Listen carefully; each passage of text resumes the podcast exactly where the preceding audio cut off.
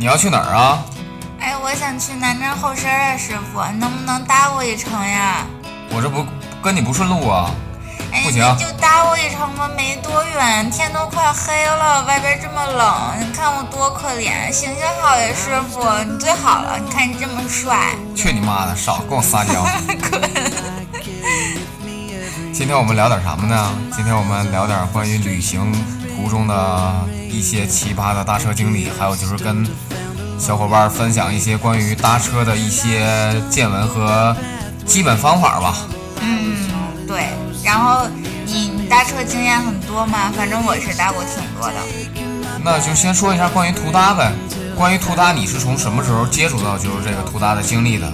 啊，我上大学的时候第一次搭车，但是我很讨，其实我我特别讨厌“徒搭”的这个词。我觉得徒步就徒步，搭车就搭车，你一个搭车的非得非得沾上点徒步，给自己脸上贴啥金呢？一般说我在徒搭的那些人都不怎么徒步。有可能他们就是搭不到车的时候才徒步，这就只是一个就是概念词而已吧。我咋觉得搭不到车徒步的特少呢？搭不到车的基本上都是原地死等呀。那你要是等到一天你也没搭到车，那怎么办呢？默默回家。哎，我想我想起来，我有一个朋友，有一天发了一个朋友圈，他在新疆的时候搭车。新疆搭车其实挺难的，因为车特别少。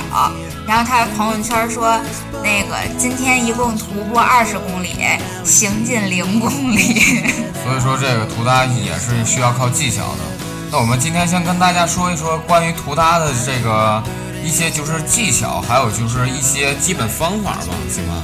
先跟大家先普及一下，有可能就是现在就是大家就是对旅游啊、旅行啊这种跟团这种方式，可能大家都不是特别喜欢了，都想就是尝试一下这种就是非常自由的这种搭车旅行的这种经历吧。其实我觉得搭车其实不怎么省钱，我觉得。因为它时间耗的挺长，然后住宿吃喝都其实挺花钱，但是搭车有很多未知的因素，非常好玩儿。但是我觉得你要是如果把攻略做得非常的好的话，按照你的计划来行事的话，我觉得应该会省一部分的，就是这些就是旅行的这些，比如说交通交通费用啊。会吗？反正我觉得省的很少。比如说你要是搭车去这个地方的话，可能可能需要五天。就比最简单的，比如说你从成都搭车去那个拉萨吧，然后你可能路上至少也要搭个五六天，然后但是你坐火车两天就到了，然后你还而且没有住宿费。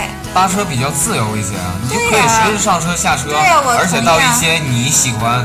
你喜欢的地方，你就可以下车，然后去拍照，或者是在这个地方多待一段时间啊。对，我就是比较自由一些。对呀，所以我说搭车并不是说为了省钱，因为它省不了多少钱，它只是有很多未知的东西。哎，咱俩就别在这儿较劲了。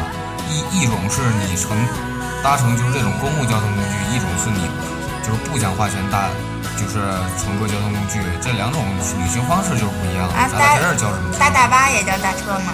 花钱买大巴也叫搭车吗？我觉得就是免费的那种搭过路车才叫搭车呀。对啊。对，我觉得就是这种形式就不是非常省钱呀，因为时间耗的很久，吃住都要花钱。对，其实没有办，但是我还是觉得就是这个搭车跟公共交通是要一定要区别开。我们就那既然我们说到就是关于搭车吧，我先说一下关于我对搭车的就是这个看法。我是从一四年开始就是就是想去旅行。因为什么呢？因为就是看了一个纪录片儿，就是古月的《搭车去柏林》，我觉得他是在国内来说我特别钦佩的一个背包客吧。啊，是一个开拓者吧，可以是国内搭车旅行的开拓者。对，而且他的就是这种爱情经历也让大家都非常的羡慕，就是直接从北京搭车，然后一路去柏林找女朋友，去找他的女朋友。然后见到他女朋友的时候，他女朋友都不敢相信他是从北京搭车一直到柏林的。嗯，挺好玩的。但这个就是其中肯定是有一定的，就是这些陌生人的赞助啊，还有什么之类的。如果你要是想，就是真的想，就是不花钱搭车到其他的一个国家的话，我觉得这还不是特别现实的。啊，我觉得很有可能呀。只不过就是可能会路上稍微苦一点，或者到柏林呢？对啊，我觉得有可能呀。那你明天你就去搭车去柏林？哎，如果我有时间的话，我愿意试一试。我觉得可以，尤其两个人的别跟我抬杠行不行？没有抬杠，我真的觉得可以，不成问题。我觉得咱们俩可以一起去。我我觉得如果要是搭车去柏林的话，这种说说走就走的旅旅行的话是不太现实的，所以说我们还是计划一下。啊，对啊，肯定得计划一下，说走就走的都是傻逼。那我们说一说关于就是各自图搭第一次图搭的经历吧。第一次图搭呀，哎呦，我第还真想不起来去哪儿了了。？那我先说一下我的经历吧。我我第一次图搭就是也是在沈阳第一次图搭，然后也是想一直往南方走。第一次图搭就是在沈阳的北里关，然后搭车直接到达的北京。然后刚开始搭车的时候也是不太好意思，然后因为是两个人一起搭车嘛，跟另一个伙伴一起搭车的话，两个男孩吗？对两个男孩儿，但是两个男孩儿搭车的话，可能稍微不是特别顺利一些。对、基本上我觉得搭车难易程度来算的话，肯定是一个女孩儿是最简单的，然后，嗯、当然一男一女我觉得是最好的，两个男孩儿可能会稍微困难。对这个途中你搭车的时候，你有可能就是很多司机都会为自己的安全着想的话，他可能就是看到两个男孩儿的话，不是特别愿意搭。但是我们搭了，但是我们搭了就是将近一个小时，一个一个多小时吧。然后遇到了一个检察院的一个就是大哥，然后他把我们搭到了拉到了那个锦州，然后我们从锦州，然后又搭车到达了北京。就是那是第一次就是这种搭车经历吧，就是我印象特别深刻。我觉得就是这个搭车吧，就是怎么说呢？首先来说，你要让司机完全的信任你，我会把自己的什么这些就是身份证啊之类的，或者是学生证啊之类的给他看，让他博取博得博得他对我的信任。嗯，呃，我从来没有给司机看过身份证，但是我可能因为是个女孩儿，并且又是一个很可爱的女孩子，一直都搭车超这种。真臭不要脸。所以说，尽量搭车的话，第一点来说吧，尽量就是选择在白天。不是尽量选择是在白天，而是千万不要在晚上，除非走投无路了，你就在荒山野岭，不走就得死这儿，不然千万千万不能在晚上搭车，对，非还有就是中。午搭车，因为中午大家都在吃饭，你这搭车的话，可能有可能人家就是准备去吃饭，这个搭车也不是特别好搭。嗯，我以前有专门在饭馆门口找那个搭车的司机的这种情况，或者在餐厅里自己正正吃着呢，然后听附近的人聊天儿，然后就会直接跟那个司机搭讪，哎，您是不是要去哪哪哪呀？能不能搭我一程呀？就还挺那什么的。对，所以说搭车的话，尽量选择在加油站呢，或者是在路边餐馆儿，这种就是，嗯，饮食和加油补给的地方，有可能你搭车的话，可能会稍微顺利一些吧。你如果要是站在就是那种路上的话，人家车速根本就降不下来，也人也不愿意停，所以说非常麻烦。其实我觉得搭车的话，你要是在就是像什么国道呀、高速公路呀，就这些，嗯、真正的我不知道如何说，就这种真正的远程的公路上，其实才好搭。反而是你在市区里面是极其难搭的，市区里很难搭到车。对，还有就是，你如果要是打算去搭车的话，就是建议你做一张比较醒目的牌子，就是你想到达的目的地。我觉得这个到达目的地写这个牌子也是非常有讲究的，是吧？嗯，对，比如说我想去，我想去哪儿？我想去沈阳，那我就会写我要去沈阳这个方向就可以了，因为没有那么多车是直接到沈阳这个地对方的。你就是刚开始你搭你想搭车的话，你想就是只搭一辆车到一个到达一个目的地的话，这种机会是非常渺茫的。嗯，有的时候一天就是如果运气不好的话，一天可能得搭个七八辆、十来辆啊。对啊，是所以说就是你一定要是写写一个比较模糊的方向，就是这个司机如果要是跟你在一个方向的话，你就可以选择就是上他的车，先到达中途这一个站，然后再中转。然后其次就是你再不进的说，你首先来说你是搭车，而且不花钱的话，你衣着首先是要比较整洁一些吧，不能穿的特别脏、特别脏或者特别另类这种。嗯，对，就不要让别人对你有反感就好了啊。对啊，首先来说，你就是司机在远处看到你的时候，就觉得你不像是一个好人的话，啊我觉得我也不会搭你。还有一点，我觉得特别重要，把你的包带在身边。我觉得作为一个司机来说的话，如果你背着一个大包，是个真真正正的旅行者，他会觉得，啊，你确实是一个需要帮助的人，但你就啥都没有，一身轻松在路边搭车，反正这种人我是不愿意搭。对你要是什么都没有的话，他会觉得你图谋不轨啊，或者是你不是一个真正旅行的人。因为现在就是搭车，就是旅行搭车这这种，现在司机就是接触的也非常多。就像我搭车的时候，很多司机都见过，就是这些背包客啊，就是途搭这种。所以说他们就是如果要看见你的就是沉重的这些就是大包什么之类的，他可能就是觉得你是一个旅行者，他不可能会搭你。你你有什么比较奇妙的搭车经历吗？特别好玩的？奇妙的搭车经历啊？奇妙的搭车经历就是我们搭了一辆车去北京，然后这个车到达六环之后，然后就不走了。不走了的情况下，然后他接了一堆人。本来我们车上就坐了四个人，然后后来他接了一堆人之后要去天安门。本来这个车上最多能装十个人左右，然后结果这个车上坐了十六个人。你是搭上一辆黑车司机吗？然后我们就坐着这辆十六个人的车。基本上就是已经没有地方下脚了，你知道吗？坐下坐着的时候，基本上就是人挤人、人挨人这种。嗯。然后就是连夜赶到的北京，然后在凌晨四点多钟到达的天安门，然后我们就在天安门一直在等，然后看升旗。我 跟你说一个我搭的，我觉得搭的最好玩的一次，也不能说最好玩，最奇特的一次。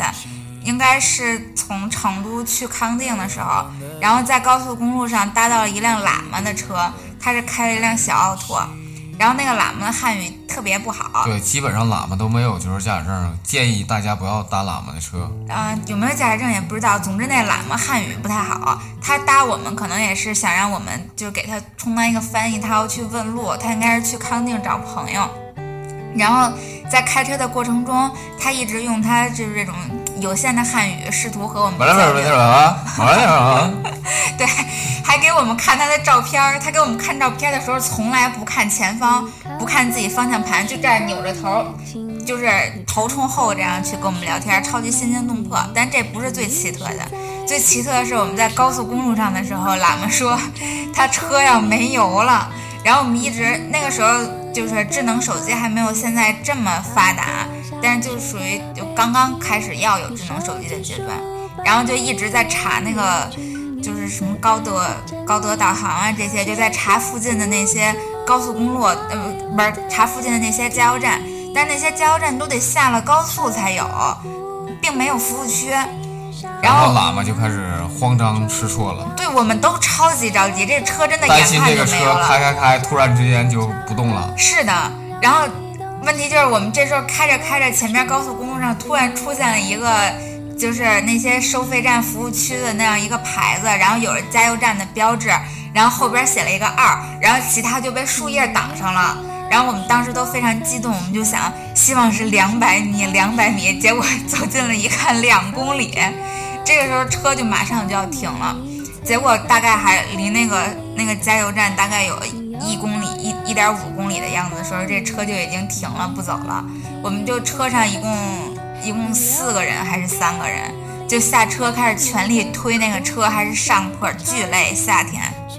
然后路上有很多人，就是那些侧目看我们，就觉得这太傻逼了这样。然后等我们把那个车真正推到加油站。喝到饮料的时候，觉得实在是太爽了。然后当天晚上我们到了康定，去住了一个青年旅社。然后在青旅的时候，大家还在那讨论说：“今天我在高速公路上看两个傻逼在那推车。”我想，这不就是我吗？所以说，喇嘛的车尽量不要搭。就是我朋友也搭过喇嘛的车，基本上他们都是没有就是这种驾驶执照，而且他们开车非常的粗鲁，你知道吗？就是非常危险的情况下，他们也还是一直在驾驶。是我朋友就是搭喇嘛车的时候，喇嘛基本上马上就要睡着了，嗯，然后还是在开车。我这朋友非常的害怕，就是一直在提醒这个喇嘛，跟他试图跟他交流什么，但是喇嘛中文也不是特别好，你知道吗？就是就就是就是为了提醒他，让他不要睡觉。但是我遇见那个喇嘛有一点，其实我还挺挺感动的，因为就是。像那个四川这边的喇嘛是国家是不允许他进进到西藏的，因为为了维稳嘛。然后当时他听说我们是要去拉萨的，然后那个喇嘛专门给我留了一个他的电话号码，就喇嘛跟我说，他是他他没有权利去那个去拉萨，但是他非常非常想亲眼见一见布达拉宫，因为对于一个藏传佛教信仰藏传佛教人，布达拉宫可以说是他们最高级的信仰的归属感。然后当时那个喇嘛给我留了一个他的电话，喇嘛说，喇嘛联系方式是不啦啦啦啦。然后喇嘛说，等我到了拉萨的时候，给他拍一张照片，发那个给他发彩信，就是短信发给他。我觉得其实还蛮感人的。这个事情我们就就不先不聊了，我们聊的是搭车嘛。好的，好的。那我就聊一聊关于搭车的，就是搭车旅行的好处吧。搭车旅行的好显而易见呀，就是充满了很多未知的、有趣的东西啊。我觉得搭车旅行，你首先个人所要具备的是自身因素很重要。如果选择了这种旅行方式的话，你就要勇敢的去承担这种旅行方式。啊，对呀，就是我觉得。首先，你如果你决定要去搭车的话，因为搭车确实是充满了非常多未知的嘛。当然，未知里边有一部分可能是新奇的、有趣的这些东西，但是还有一部分可能是暗藏危险的嘛。对，危险因素非常的。对，所以我觉得在你决定要搭车去一个地方的时候，你至少要对这个地方有一个初步的了解。你要做一个简单的规划，你一天大概搭车能走多少公里？你大概能够搭到什么位置？因为你要避免在晚上搭车，所以你要就是对自己的行程有一个基本的规划。你不用规划的非常详细，但是你今天想到哪儿，如果到不了的话，哪儿可以成为备选？我觉得这个是非常必要的。对，所以说你要是选择搭车旅行的话，一定要做好详尽的攻略。如果你要是就是凭借一时热血去搭车的话，我觉得你这个经历会不会特别好，而且会特别特别的悲惨。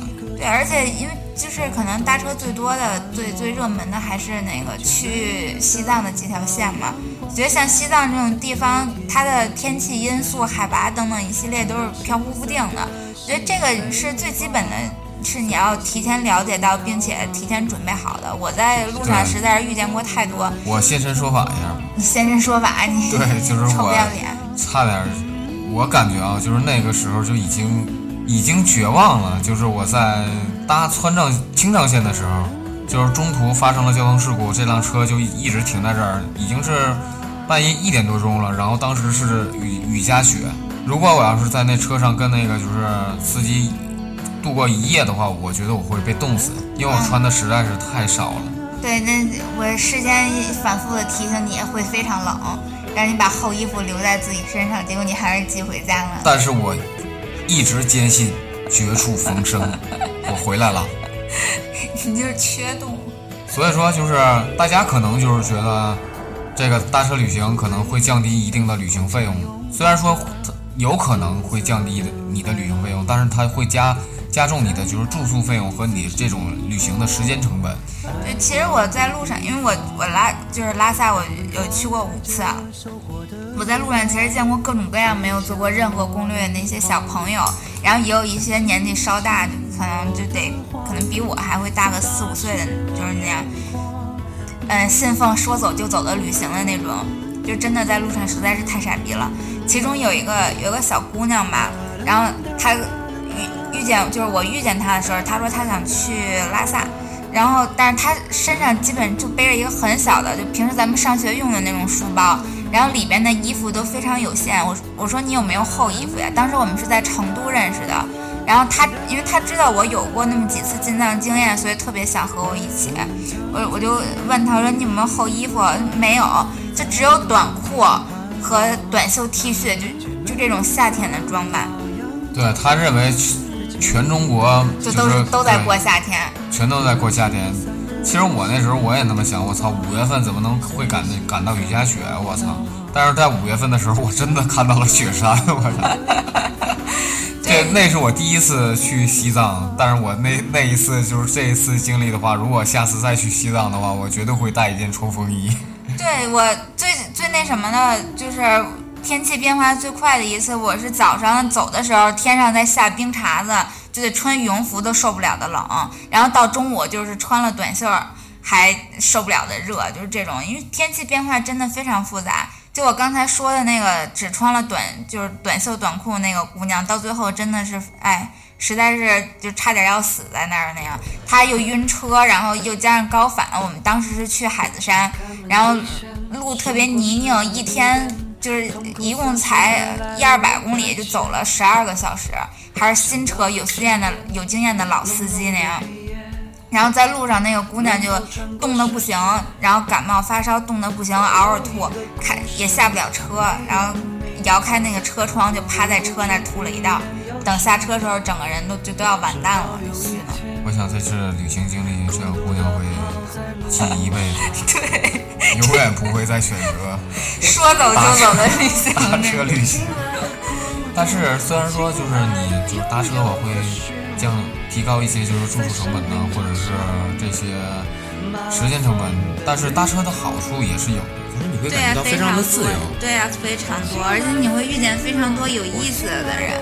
对，而且你会有可能就是遇到很多定有一样经历的人，都喜欢搭车，有一样会因为故事的人。对对对，我因为搭车认识了很多朋友啊。对啊，这就是你可以搭车到这个地方之后，你觉得你比较喜欢那个地方，你可以多待一段时间。这就是你时间充裕的情况下，我觉得大家应该不同的旅行方式，大家都要体验一下嘛，对吧？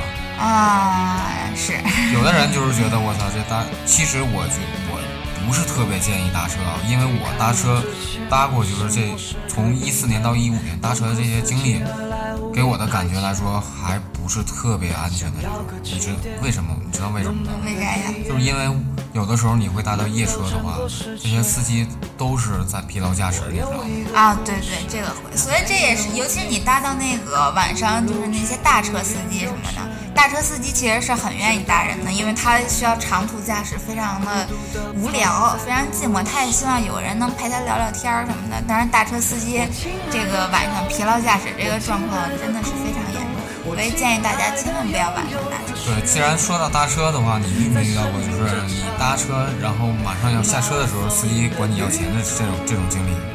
啊，这个有过哎，尤其是在西藏搭车，这个状况比较普遍，就是藏有的藏族司机会跟你要，但是也没有什么了，就是就看情况。我那我遇见的时候，那时候我是一个学生，哎，穷的叮当响，他找我要，我肯定不愿意给，我就跟他说上车的时候明明说好的嘛。然后，但是虽然说我不愿意给，我也觉得毕竟人家帮了你一场，我给那个司机买了买了两包烟。反正就是，如果你要是选择就是这种穷游搭车的话，你不想付取不想付费的话，就一定要在上车之前跟司机聊好，你不会给他钱，你能给为他做的就是充当副驾驶的这种陪聊、陪伴这种。也有也有那些上车的时候，有的司机就会直接跟你要。反正我觉得藏族司机这种比较多，他就跟你要钱，然后你就说啊我们没有钱或者怎样。有的司机就会，你没有钱那我就走了。我觉得走就走，没没关系，就尊重你你你就是你需要付费这个，我觉得也没有任何问题。然后但也有一些有一些司机比较好，就是你说没有钱，我还是个学生或者是怎样，那个司机就对，那司机就走了。但是走了之后就开一百米，司机就停下来。司机说：“算了算了，上车吧，太昵称，烦人。”就是这种。对，其实司机有的人也都特别好，我觉得 这个就是先天优势非常重要啊。我觉得姑娘为什么好搭车呀？姑娘搭车，嗯，尤其是像我这样可爱的姑娘，你真是不要脸。我我搭车真的挺容易的。姑娘搭车容易是因为司机一般都是男的，啊，对，其实你要是司机让你选的话，你也愿意搭个姑娘，就没有什么其他非分之想，你也想搭一个姑娘吧？嗯，我也是。特别是像我这样可爱的姑娘。嗯，还有就是就是如果你上车的时候，我们也要也有一定的注意事项，就是你可以跟司机去聊天，但是你不要给司机就是你的水啊或者是食物这种。我我不是觉得你可以和司机聊天，我觉得是你有义务和司机聊天。你上车睡觉这种的，我，觉得必须得跟司机聊天。你如果要是你一上车的话，你就睡觉的话，司机司机心里也不舒服。我操，你不给我钱，然后我他妈白拿你，你上车他妈就睡觉，你这是什么人？对有的司机可能也不会就是想这么多，但是我觉得就是对于一个搭我作为一个搭车的这样人来说的话，我觉得上车就睡觉真的是挺不讲究、挺不地道的这么一个行为。就你真成搭免费交通工具了。就完全本身搭车是一种爱的传递的过程，是互相结识新朋友这样一个过程。那你上车就睡觉，你完全把这个过程规避掉了。我记忆犹新的经历就是我坐我搭了十二个小时的车，我跟司机大概聊了能有七八个小时。是这个司机？这个司机大哥把他自己从小一直到他四十多岁的经历全都给我讲了一遍。我只我只是就是随声附和啊，或者是简单应答两句，但是这个司机心情特别特别好，而且还把我们搭到了就是目的地。啊，我也遇见过，就是得挺能聊的司机。嗯，还有就是搭车结束之后互相留了联系方式，然后为就是之后回到了现实生活中的时候，偶尔也会有联系的这样。其实我觉得有的人会，有的司机会理解，就是我们这种旅行方式，是因为他非常的向往。啊，就是我搭车的时候遇见过司机，司那些司机就说我特别羡慕你们这种旅行方式，如果以后有机会的话，我也会去选择就是这种旅行方式。啊，对啊，会有这样的司机，但是还有就是司机可能有的也会觉得，一个是他向往，就觉得你好像帮他完成了他没有完成的心愿；另外就是有一些司机也会觉得，哎呀，小都是小年轻儿，怪不容易的，这种也有啊。嗯，但是作为自己自身安全角度出发的话，一有些司机不会选择就是搭这些背包客，也是出自于就是为了自身的这种安全保障嘛。对，我觉得不想就是多一有一多一事不如少一事嘛，就是中国人这种心理嘛。对对对，我觉得不搭的司机也没什么问题，挺好。虽然说就是我这种搭车，就是像现在这种就是涂搭的这种经历越来越多了，但是可能就是现在途途搭的什么人都有，也给这些背包客带来了一定的负负面影响嘛。嗯，例如说搭车就是蹭吃蹭喝这种，然后有二十挺多的。啊，有的还有就是跟司机就是，嗯就是司机就是免费搭你，然后你还要跟司机就是一起吃饭呢，是还要让司机请你吃饭那种，我觉得也特别不好。是我我搭车的时候从来不会和司机一起吃饭的，就是司机吃饭的时候都会找其他理由避开，或者是就是尽量不搭整天的车人。就我会尽尽量避免让司机请我吃饭，我我而且我也觉得挺尴尬，我实在是免费搭人家的车，再免费吃人家的饭，我的脸实在是挂不住。对，因为你首先来说，你这个不是就是他不是义务搭你，你也不你也不需要给他钱，所以说这个就是其他物质方面的这种东西的话吧，会让司机觉得你是一个就是比较喜欢贪小便宜的这种。所以说，如果要是在搭车的途中，司机需要吃饭或者什么之类的话，你可以就是自己去买一些食物，跟他提前说好这种。嗯，对呀、对呀、那你在搭车途中，就是在旅行的途中搭车，有没有什么比较难忘的经历呢？难忘哎呀太多了，我其实搭车经历还挺啊。有一次我在那个漠河搭车的时候，有那个翻车了，嗯那啊，翻车了，对对对，呃，我在漠河搭车其实也有的话说，我先说翻车这个事儿吧，因为大家知道漠河特别冷，经常下雪，然后路特别特别滑。后来我搭车的时候，因为路太滑了，所以拐弯的时候整个车就翻出去了，听着挺挺惊险的是吧？嗯，但是 因为路边的雪实在太厚了，这个车卡在了雪里，是一种极慢极慢的慢动作，慢慢倒下去，然后最终倾斜卡在卡在这个雪里的。当大大哥司机大哥当时说了一句话：“ 稳住，我们能赢。对 然后当时我跟司机都觉得都觉得挺逗的，因为翻车的时候我们超害怕，结果这车根本翻不下去，卡雪里了。然后再有就是我在漠河有一次搭车的时候，我搭到了漠河县，是县长还是书记，就是这种 一二把手这样一个大官儿的车哎”，想要包养你，这倒没有，但是他超级喜欢我，然后他是把我安排在了，暗示要包养你呃，。并没有，并没有。然后他是把我安排在了漠河的漠河县的一个那个敬老院里边。那个敬老院他自己都说说这是我们政府的面子工程，里边就才就七个老人，但是特别大，还有假山花园儿什么的，巨大，里边都是标间儿，就每一间都是标间儿，只有七个老人，所以他就随随便开了一间，就是让我住在里面，并且他怕我一个人住太寂寞，然后这这个大哥去陪你了，并没有，你怎么这么污呀？这个大哥有一个上大学的女儿啊，即将要上大学的女儿吧，把他女儿安排过来陪我，然后白天的时候还让他女儿带着我一起玩儿，然后白天的时候把我就是邀请到他们家吃饭，呃好像哎，知道沈阳是不是也这样啊？反正漠河那边早饭就特别丰盛，早饭就炖肉什么的，吃米饭炖肉，我就还挺奇怪的。然后反正但是特别好吃，然后去他们家做客，并且去那些之前那个大兴安岭不是着过一次火吗？你净说那些废话。如果你要是到人家做客的话，你早上吃什么？人请你吃咸菜啊？觉早上喝个粥什么就好了。早就他们日常好像早上就是吃炖肉、米饭这些。因为那边实在是太冷了，所以说一定要早上吃一些能量，对对对对可能出能量。对对，很有可能。然后就是平时去那个，当时我们去那个大兴安岭的博物馆还是纪念馆，去的时候就这些那个漠河的景区，我去都不需要花钱，只要提一下县长的名字 就可以进，就是非常特别特别幸运。特别奇葩的经历。啊，就真的挺奇怪的，而且那个县长还特喜欢我，他觉得他他行了，我知道了，你已经不止说一遍了。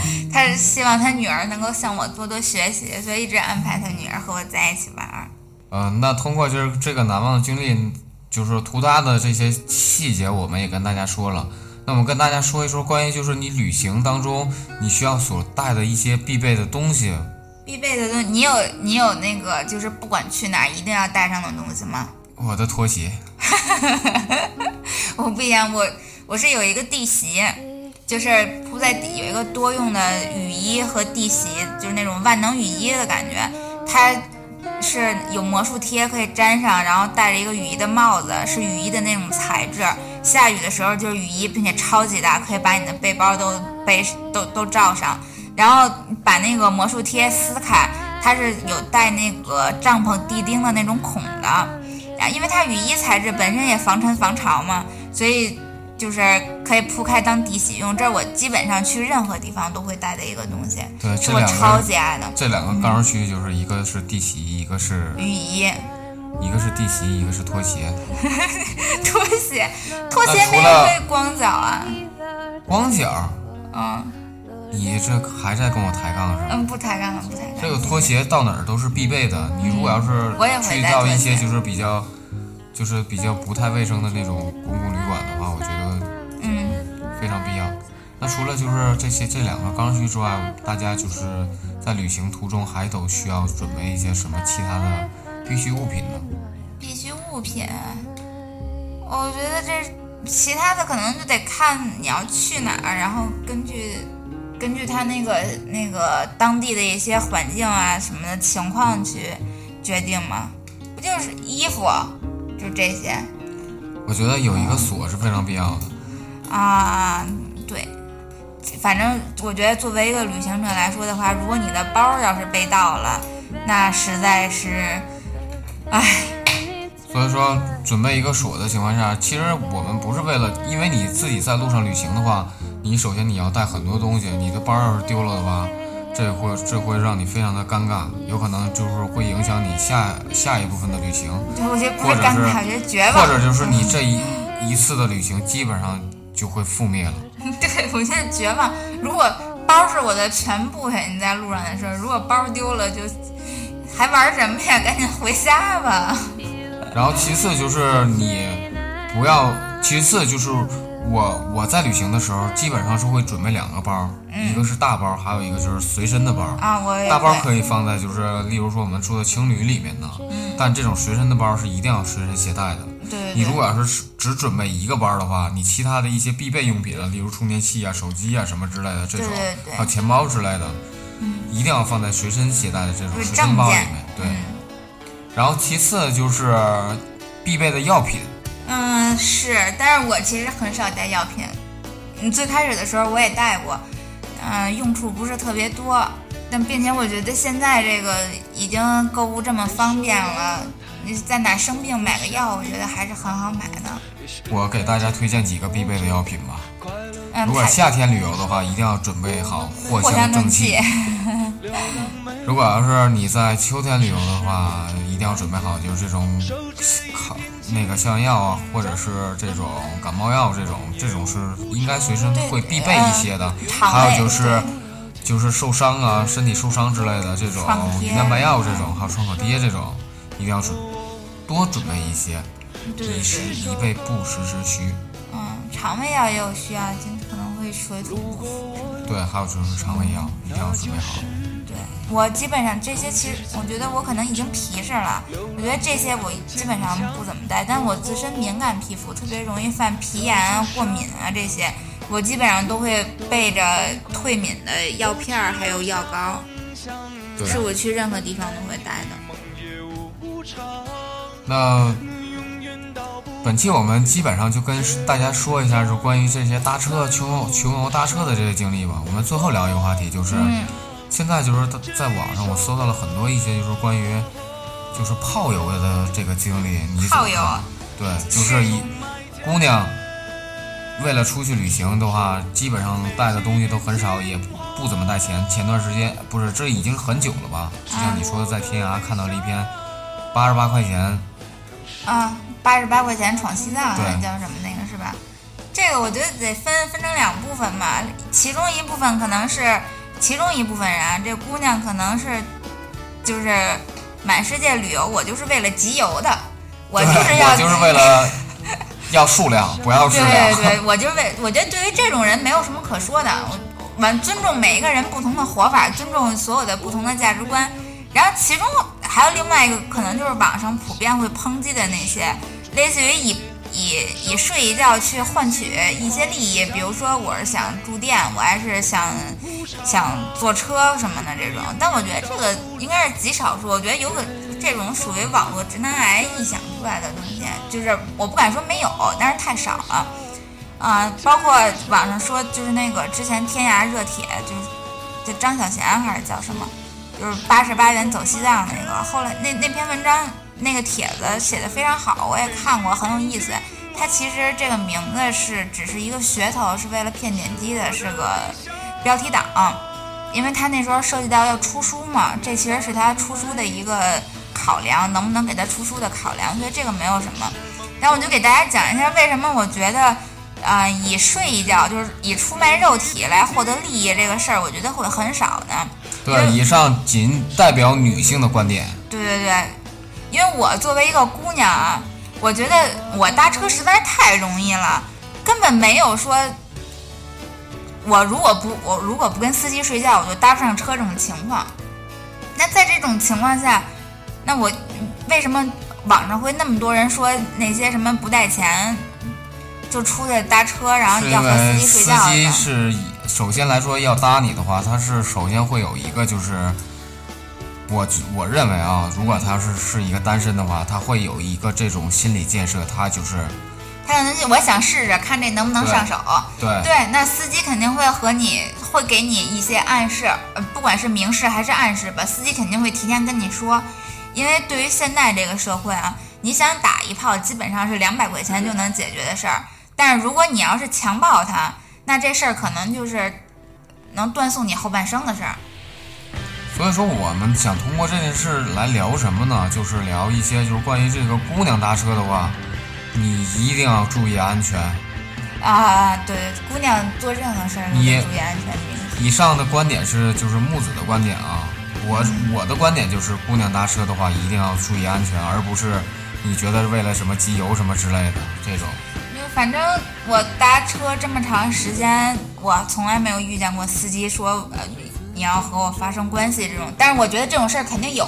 所以说就是没遇上，嗯所以说跟大家说，尽量在白天搭车，不要选择在晚上搭车，因为如果要是这个司机对你图谋不轨的话，他给你开到一个荒郊野岭的地方，他就是把车熄火不走了的话，那你该怎么办呢？哎，我还真被一个我被一个摩的司机拉到过一个荒郊野岭，但那摩的司机非常好，并没有对我图图谋不轨。对，当时是我在我在哪儿呀？江苏那块儿吧。然后我要坐大巴车忘了要去哪儿了。然后当时这个大巴车是联系了几个托儿，应该是我其实是已经去到了，就是正规的公立大巴的那个大巴站，只不过我因为我作为一个外地人，我我走了后门儿，我不是在那个前广场，我在后广场了。但是那个司机就联合几个托儿，反正就我就被迷惑了吧，我以为他那个车就是非常正经的。直奔主题，嗯，主题就是那个司机，就是我交了很多钱，可能那张大巴票只需要三十多，可能我就交了三百。然后那个司机就说：“行了，我安排一个人带你坐车去吧。”他就叫了一辆摩的司机，他就叫了一辆摩的，然后那摩的小哥就带上我飞奔，就越走越偏，越走越远，骑摩托车走了半个多小时，并且真的非常偏，就荒无人烟。然后在路上的时候，那个摩的司机跟我说：“你被骗了。”我心里咯噔一下，然后那个司机就说他是骗子，说我把你放在路边，你自己招手，你自己拦车走吧。其实他给我放那儿了。其实他不是想就是对你发生什么就是这种身体上的就是侵侵犯嘛，我觉得他就是为了。赚钱。对啊，但这事儿其实如果你要你要换个思维想嘛，如果他要是想侵犯你，那那个时候对于我来说，基本上属于叫天天不灵，叫地地不应了。对，所以说就是我们本期节目说要说到最后的话题就是，作为男孩儿还好，男人还好啊。如果要是女孩儿的话，尽量搭车的话不要选择在晚上。男孩儿也不能在晚上，男孩儿也可以劫财什么的呀，对相机啦这些。对对对，所以说大家一定要注意。那最后你有什么想说的？最后没什么想说的，我觉得想走就走了，但是走之前做好攻略，千万不要做一个真正的说走就走的傻逼。千万不要犯傻逼，像李木子一样。我怎么了？我不是一个行走的三观吗？那我是什么？我是行走的生殖器吗？这人人形泰迪。好了，本期是我们聊的话题就到这儿。最后说一下我们的 slogan：南站后身儿在你身后。伴你左右，谢谢嘎嘎。再见。